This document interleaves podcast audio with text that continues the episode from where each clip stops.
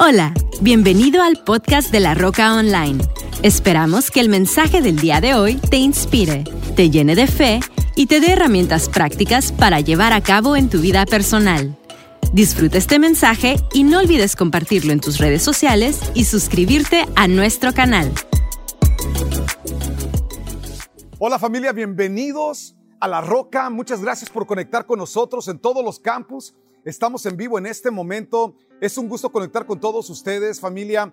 Eh, me dio mucha alegría estar en Guadalajara. Les mando un fuerte abrazo a todas las familias que están ahí, a todas las familias que están ahí por primera vez. Bienvenidos, un gusto tenerles en casa, en todos los campus, en el campus de Tijuana, en el campus de San Diego, en Santa Fe, en Yuma, Tucson, ah, en Miami. Hola familia, qué gusto tenerles con nosotros el día de hoy. Hoy estamos continuando una serie que arrancamos la semana pasada, de hecho, ah, la semana antepasada arrancamos esta serie titulada De menos a más. Una de las cosas que tú y yo vamos a encontrar en Dios es de que Dios nunca está buscando que tú te quedes estática o estático o en el lugar donde tú estás. Algo que Dios siempre va a hacer es que Él siempre te va a llevar de menos a más. Una de las cosas que Dios hizo con la nación de Israel es de que, dice la escritura, que cuando fueron introducidos a la tierra prometida, Dios les dijo, mira, yo les he dado todo esto, pero no te lo voy a entregar de una, sino que te voy a llevar conquistando. Mientras tú vayas creciendo, tú vas a ir conquistando más. Y es interesante, pero lo mismo ocurre contigo y conmigo. Todos los que están escuchando este mensaje el día de hoy, que están conectados, los que están en línea, los que están conectados en todos los campos, escucha esto familia. Todos y cada uno de nosotros estamos creciendo y Dios nos ha llamado a crecer y a la medida que tú y yo crecemos en nuestro carácter, en nuestro interior, en nuestra conexión con Dios, a la medida que tú y yo crecemos, Dios nos va añadiendo otra parte de lo que es su propósito para nuestras vidas.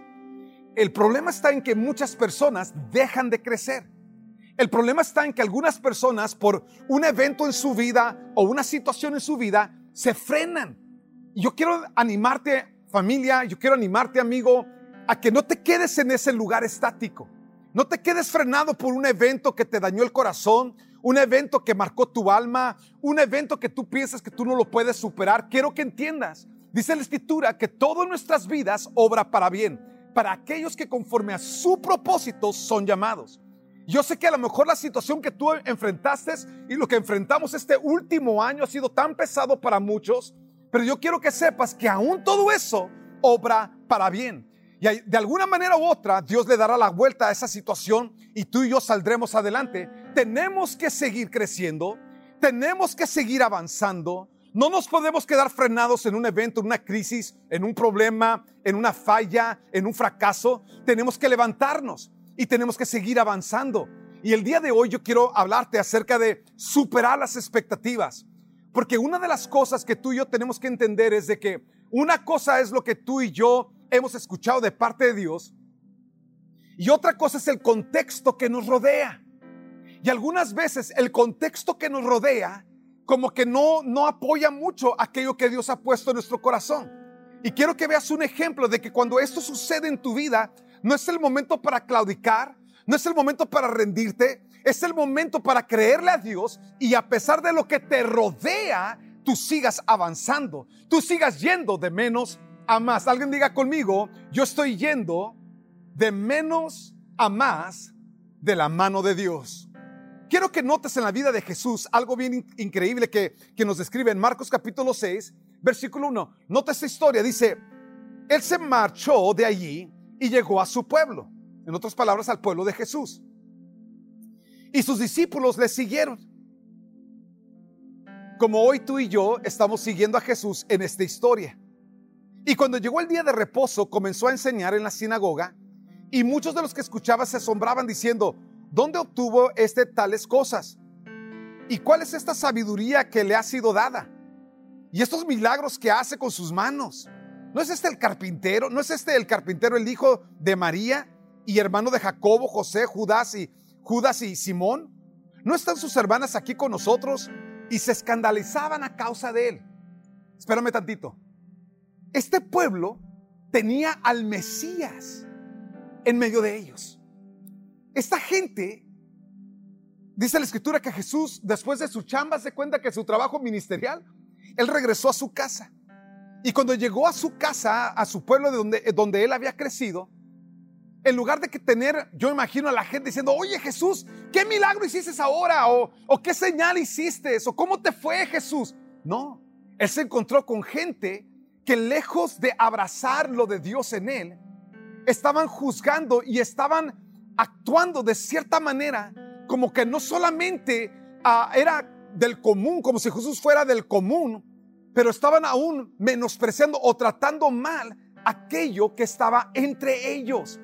En lugar de abrazar, de apreciar lo que Dios había puesto sobre Jesús, estas gentes traían una actitud distinta. Y yo quiero que sepas que ese tipo de oposición siempre va a existir en nuestras vidas. Y no importa a qué tú te dediques, no importa si eres un líder como, como lo vemos en Jesús, o como muchos líderes espirituales, o si eres un profesionista, no importa en qué área tú te desempeñes, tú y yo tenemos que entender de que el enemigo siempre va a buscar la fórmula para que tú y yo nos desanimemos y dejemos de avanzar, para que tú y yo perdamos la pasión por aquello que Dios ha puesto en nuestro corazón. Yo quiero que veas algo que tú y yo siempre vamos a tener que enfrentar esas oposiciones y saber avanzar a pesar de la oposición. Dije, vamos a tener que saber avanzar a pesar de la oposición. Alguien diga conmigo, yo necesito avanzar a pesar de la oposición. nota lo que dice la escritura y, yo quiero que eh, veas esto y que y nada más medites, ah, si quieres apuntar esto en algún sitio ahí en tu bosquejo, nota esto, siempre la oposición que el enemigo siempre va a presentar va a ser número uno, siempre va a ponerte tu pasado. Alguien diga conmigo mi pasado. El enemigo siempre, nota lo que dice, no es este Jesús, el hijo de María, en otras palabras, el hijo de José y María, el carpintero. O sea, nota, él siempre, el enemigo siempre va a querer encasquetar tu vida en lo que se ha logrado en el pasado, en tu vida o en tu casa o en tu familia. Nota, ellos no podían ver que Jesús podía ser completamente diferente a lo que ellos habían visto en el pasado. Y el enemigo siempre va a querer limitar tu vida al pasado de tu vida o al pasado de tu familia y siempre vas a buscar hacerte pensar que tú no puedes superar el pasado familiar. Lo mismo sucedió con Josué y Caleb estos hombres que Dios sacó de ser, de ser esclavos, o sea, de 430 años de historia de esclavitud, dice la escritura que Dios los sacó y los volvió conquistadores. ¿Qué hicieron ellos? Superaron el pasado. Tú vas a tener que superar el pasado familiar. La segunda cosa que tú y yo tenemos que entender es que ellos dijeron, oye, ¿no son esos, no es este el, hijo de María y de José, el carpintero? O sea, si este es carpintero y sus, no tenemos aquí a sus hermanos y a sus, y a sus hermanas entre nosotros, ¿qué estaba diciendo? Estaban diciendo que Jesús no podía ir más allá de lo que su familia en el pasado había logrado. Nota cómo el enemigo siempre busca la fórmula para que tú no avances a lo que Dios ahora tiene para tu vida. Y tú y yo tenemos que entender de que no importa cuál ha sido el pasado, no importa cuál han sido, han sido las limitaciones familiares o los rollos familiares o las cadenas familiares o las maldiciones familiares, lo que Dios está diciendo es cuando yo libero tu vida, es mi mano la que te hace avanzar. Y a lo mejor nadie en tu línea familiar ha visto lo que Dios ahora va a hacer contigo. Dije, hay algunos de ustedes que nadie en tu familia ha visto lo que Dios ahora va a hacer con tu vida. Oh, yo lo creo. Yo lo creo. Yo creo que Dios va a hacer grandes cosas con tu vida, como lo sé, porque lo está haciendo con mi vida. Nunca nadie había hecho lo que hoy yo estoy haciendo. Y de esa misma manera, todos ustedes, nadie ha hecho lo que Dios va a hacer con tu vida, con tu casa, con tu familia. Tú estás escribiendo una nueva historia familiar. Quiero que notes la tercera cosa que Jesús tiene que vencer, que, que tú y yo vamos a tener que vencerlo también. Vamos a tener que vencer el tema del pasado, el tema de la familia, pero también el tema de las cosas que la gente dice, ah, es que yo lo conozco. Lo conozco desde chiquito. Yo me acuerdo lo que hizo y, y hay personas que dicen conocerte, pero que nunca han visto lo de Dios dentro de ti. Dije, nunca han visto el sueño de Dios dentro de ti o la visión de Dios dentro de ti. Y hay gente que conoce lo que ven por fuera, pero no conocen el tesoro de Dios por dentro. Y tú y yo tenemos que ser personas que a pesar de lo que la gente ve o no ve, tenemos una determinación con todo nuestro corazón de creerle al Señor y hacer aquello que Dios ha puesto en nuestro corazón. El resto del mensaje quiero invitar a que pasen los distintos líderes en, los distintos campuses y le creemos a Dios para que la palabra de hoy motive y fortalezca tu corazón y que tú te levantes a todo lo que Dios tiene para ti. Pasen por favor chicos y continúen este mensaje. Antes de ir al otro nivel, tendrás que superar, nota estas cosas.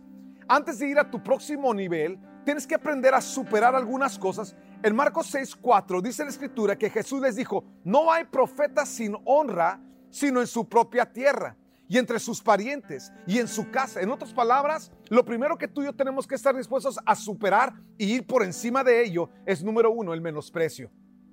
Esa palabra dice, cuando Jesús dice, él escuchaba lo que la gente estaba diciendo de la ciudad de donde él era, de la gente que conocía su historia, de la gente que conocía el, trasfondo familiar. Él está viendo esta escena donde Él está haciendo milagros, Él está hablando cosas que ellos nunca han escuchado y en lugar de abrazar lo que ellos tenían delante de ellos y decir, wow, qué increíble oportunidad de tener a Jesús entre nosotros, de que entre nosotros está el Mesías, de que de nuestra familia está surgiendo este hombre que puede cambiar la historia de la humanidad, ellos lo menospreciaban. Y algunas veces las reacciones de algunas personas alrededor de tu vida va a ser menosprecio. Y tú y yo tenemos que tener la madurez emocional, la, madurez mental para entender de que no todo el mundo va a entender lo que Dios trae contigo. Dije, no todo el mundo va a entender lo que Dios trae con tu vida, lo que Dios quiere hacer con tu vida, con tu familia. Y algunas veces gente va a menospreciar lo que Dios ha puesto dentro de ti, pero nunca se va a tratar de lo que la gente aprecia o no aprecia dentro de ti. Siempre se va a tratar de que tú aprecies lo que Dios ha puesto sobre ti. Un ejemplo de esto fue un joven llamado David y un hombre llamado Saúl. Saúl era un hombre que había sido ungido por rey, era un cuate que Dios había escogido, que era un cuate alto, era un cuate que tenía toda la, apariencia de un rey. David era otro hombre que Dios había ungido. Saúl cuando es ungido como rey, dice la escritura que él menospreció lo que Dios había puesto sobre su vida.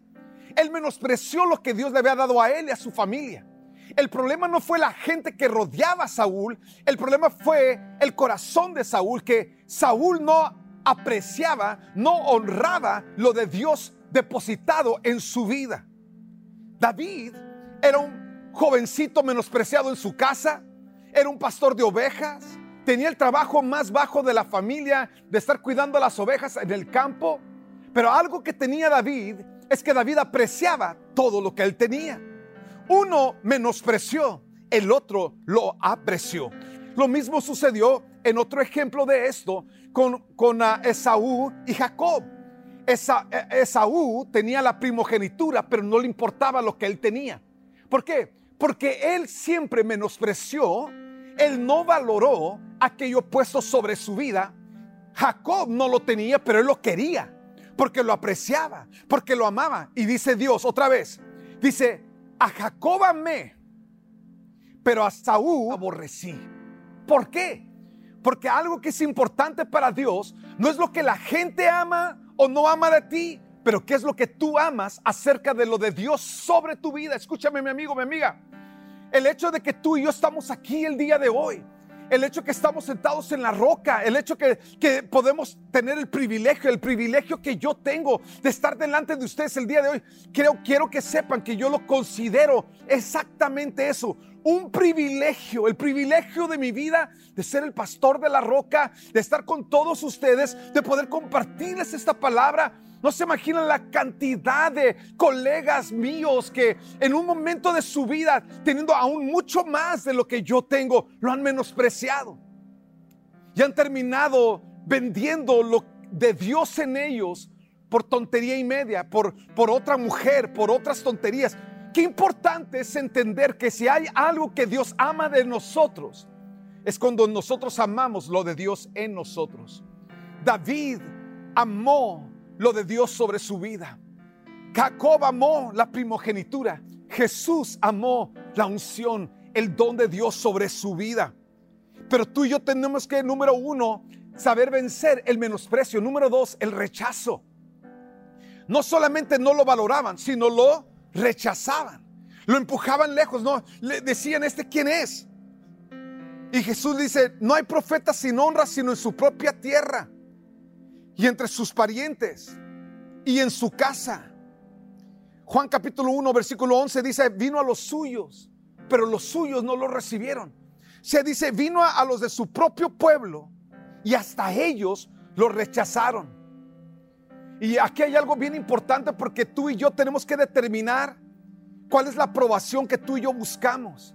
Yo sé que muchas veces queremos que la gente alrededor nuestra nos apruebe, nos aprecie, nos, nos tengan, nos validen. Pero quiero que entiendas que hay una validación que tú y yo tenemos que buscar por encima de todo y es la validación de Dios.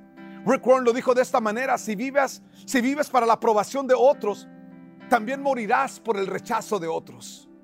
Qué importante es que tú y yo seamos personas que vivimos conscientes de la aprobación de Dios.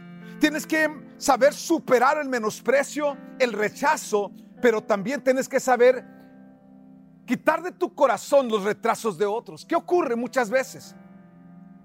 Que hay personas que, que en sus vidas no toman los pasos que tú tomas. Dije, en sus vidas no hacen los sacrificios que tú haces. Quieren lo que tú tienes, pero no están dispuestos a pagar el precio que tú has pagado. Y muchas veces nosotros vamos a tener personas alrededor nuestro. ¿Cuál es el problema aquí? Que Jesús estaba creciendo en un ambiente donde la gente alrededor de él, las familias alrededor de él, los hombres, los otros, los otros líderes quizás alrededor de él, no estaban haciendo, no estaban obteniendo lo que Jesús estaba obteniendo. Número uno, porque Dios había llamado a Jesús a caminar en ello. Pero número dos, Jesús estaba dispuesto a pagar el precio por ello. Y muchas personas desafortunadamente quieren lo que tú tienes, pero no están dispuestos a pagar el precio por ello. Y algunas veces nosotros nos podemos llegar a sentir mal. Y hay gente que siente, se siente mal de que ellos están avanzando, mientras que la gente alrededor suyo se, siguen estáticos. Y es interesante, yo he encontrado que muchas personas cometen el error de decir, yo quiero lo que esa persona tiene. Es muy sencillo, amigo, paga el precio que él ha pagado. Yo quiero, yo quiero lograr lo que esa persona ha logrado en su matrimonio. Muy sencillo. Paga el precio que él ha pagado en su matrimonio. Yo encuentro continuamente personas que quieren que otras gente se sienta mal por lo mal que le está yendo cuando no están dispuestos a hacer los cambios necesarios para que les vaya bien. Entonces una de las cosas que ocurre es que muchas veces cuando nosotros estamos creyendo a Dios para avanzar, hay personas alrededor tuyo que no estaban avanzando y yo te quiero decir, no te sientas mal por la gente que no está avanzando. Y algunos de ustedes, si tú te has sentido mal de que alguien que, que tú conoces o cercano a ti está avanzando, está conquistando, está yendo a otro nivel y tú te encuentras donde mismo, mi amigo, ponte las pilas. Su Dios es tu Dios. Y si tú le crees al Señor para avanzar, tu vida irá de menos a más. Pero cuando tú veas a alguien avanzando, apláudele, échale porra, anima a la gente alrededor tuyo. ¿Por qué? Porque el mismo Dios que le está levantando es el mismo Dios que levanta al que le cree. Muchas veces hay gente que, que, no tiene ningún problema en que te vaya bien, siempre y cuando no te va más bien que a ellos. ¿Por qué? Porque eso es lo que hace la envidia. Dije, eso es lo que hace la envidia. Lo que tú y yo tenemos que desarrollar es la capacidad de creerle a Dios para que nosotros vayamos de donde estamos a donde Dios ha puesto en nuestro corazón estar. Pero tú y yo muchas veces tenemos que cuidar nuestro corazón de sentirnos mal por aquellas personas que no están avanzando como tú estás avanzando. 1 Corintios 9:24, ¿no se dan cuenta de que en una carrera todos corren, pero solo una persona se lleva el premio? Así que corran para ganar. ¿Cuál es el problema de muchas personas? Que corren por correr. Sin embargo, Dios a ti y a mí nos ha llamado a correr para, para ganar. Caminar de tal manera que estás avanzando tomar decisiones que te lleven a tomar un paso mayor de fe, porque entonces te va a llevar a un resultado mayor en lo que Dios te ha llamado a hacer.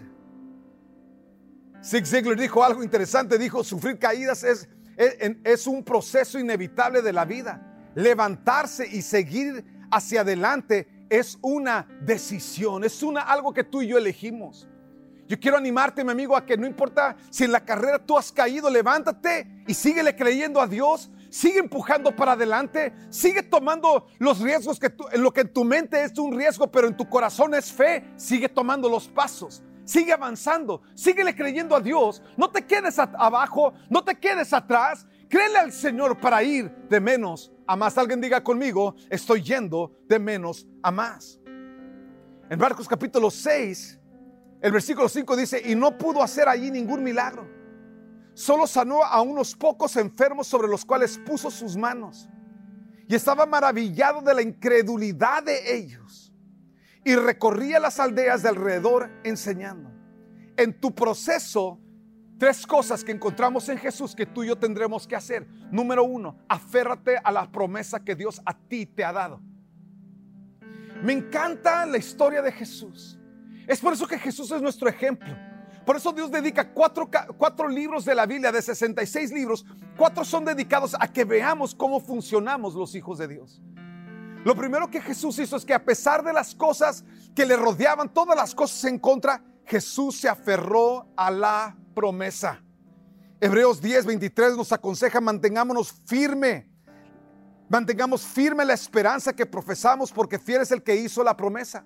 Tú y yo tenemos que ser personas que nos mantenemos aferrados a las promesas que Dios nos ha dado con relación a nuestras vidas. Número dos, sé fiel a la visión que Dios te ha dado con relación a tu vida.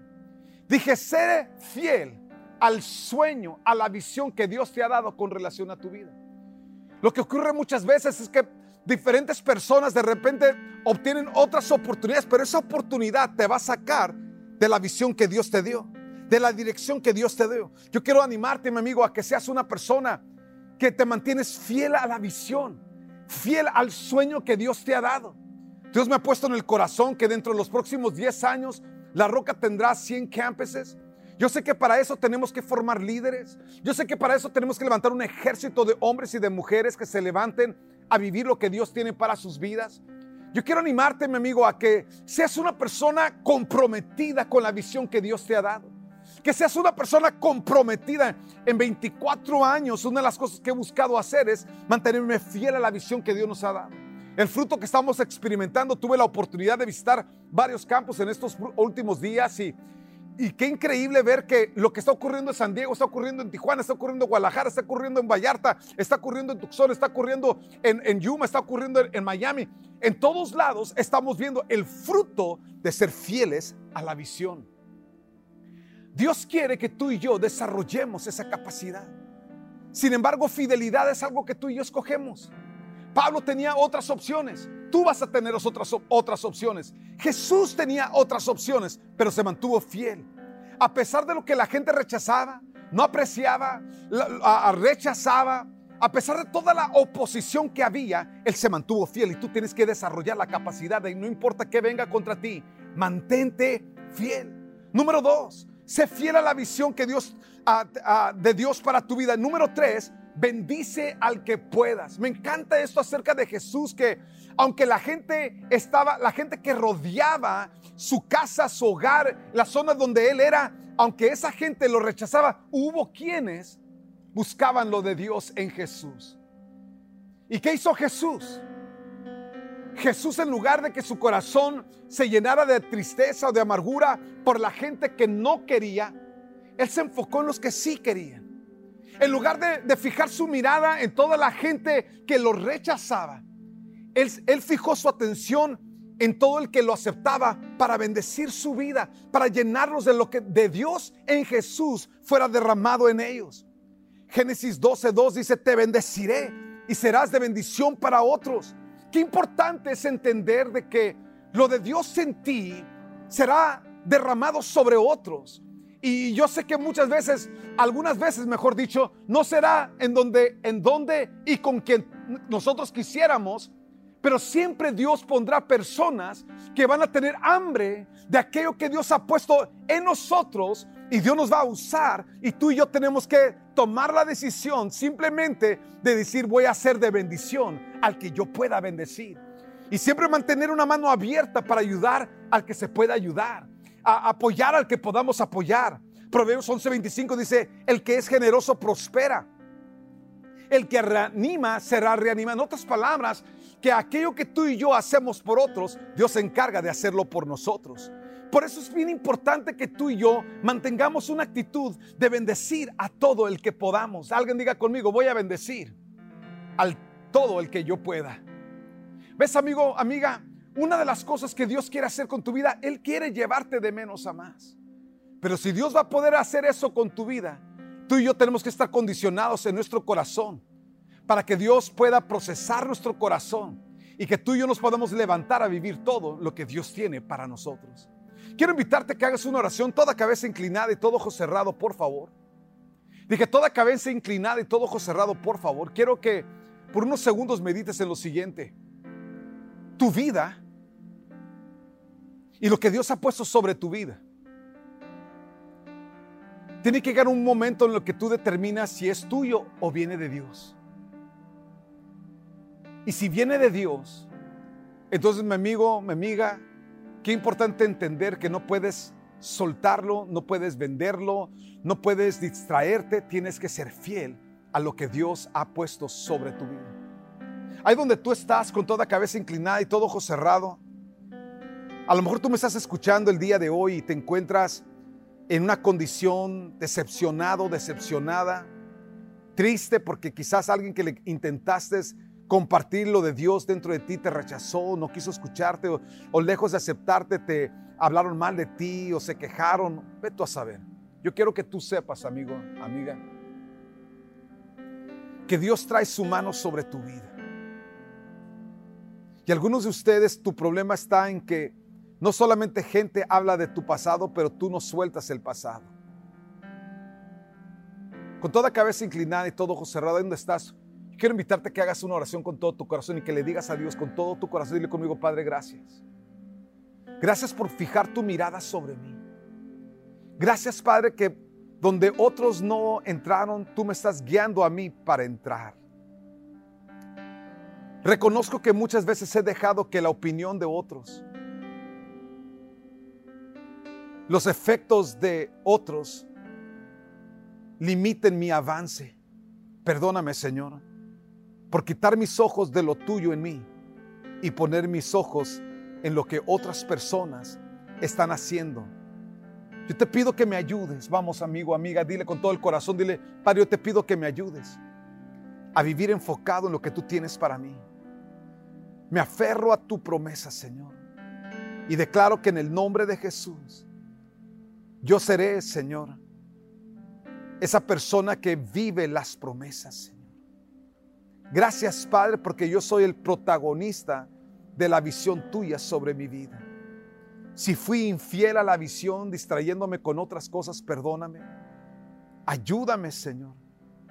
Ayúdame a tomar mano de lo que tú tienes preparado para mi vida. Decido ser fiel a la visión. Y Padre, yo te pido que lo que tú has puesto dentro de mí, me ayudes a bendecir a todo el que yo pueda. Padre, gracias por los dones tuyos. Gracias por las habilidades tuyas depositadas dentro de mí. Úsame, Señor, para ser de bendición a otros. Te lo pido, Padre, en el nombre de Jesús. Amén. Con toda cabeza inclinada y todo ojo cerrado, amigo, amiga. Si tú te encuentras en este lugar, yo quiero invitarte a que si tú te encuentras apartado o apartada de Dios, hoy tú salgas con un corazón y una relación reconectada con Dios. Si ese hombre eres tú, si esa mujer eres tú, ahí donde tú estás, yo te invito a que le digas a Dios con todo el corazón, Padre, hoy necesito reconectar contigo. Perdona mis pecados, borra mis rebeliones. Me vuelvo a ti con todo mi corazón. Jesús, yo confieso que tú eres el Señor, que Dios a ti te levantó. Eres el ejemplo que yo debo seguir. Y hoy decido con todo mi corazón seguir tu ejemplo, Señor. Guía mi vida con tu presencia. Guía mi vida, Señor, por tu amor. Ayúdame a vivir la totalidad de tu plan y propósito en mi vida. Te lo pido, Padre, en el nombre de Jesús. Amén y amén. Familia, les amamos. Muchas gracias porque semana con semana, todo lo que estamos haciendo en la roca lo hacemos porque personas como tú, personas como tu familia que están continuamente sirviendo, trabajando con nosotros, Yo quiero animarte a que no sueltes prendas. Yo quiero animarte a que, a que tú le creas a Dios con nosotros y que lleves adelante todo lo que Dios tiene para, para nosotros como familia espiritual. Gracias por sus diezmos, sus ofrendas. Gracias por serles fiel a Dios. Cuando tú contribuyes con tus diezmos y tus ofrendas, yo sé que lo haces por amor a la casa, yo sé que lo haces con, en fidelidad al Señor, pero quiero que entiendas que la razón principal por la cual hacemos es porque amamos lo que Dios ama y Dios ama gente. Y una de las cosas que tú y yo estamos impactando semana con semana es que miles de familias están conectando con Dios a través del mensaje que estamos impartiendo semana con semana, los diferentes cursos. Todos los días de la semana tenemos algo que estamos impartiendo a las comunidades donde Dios nos ha plantado. Y quiero que sepas que tú eres parte de ello. Cada familia que es alcanzada, cada mujer que es alcanzada, cada hombre que es alcanzado, cada joven, señorita, cada niño, cada niña, tú eres parte de todo. Gracias familia por ser fieles a Dios, por ser fiel a la visión. Gracias que Dios te bendiga y que prospere esa semilla, esa contribución que tú haces. Muchas gracias familia. Que Dios les bendiga. Que tengas un excelente día y una super semana.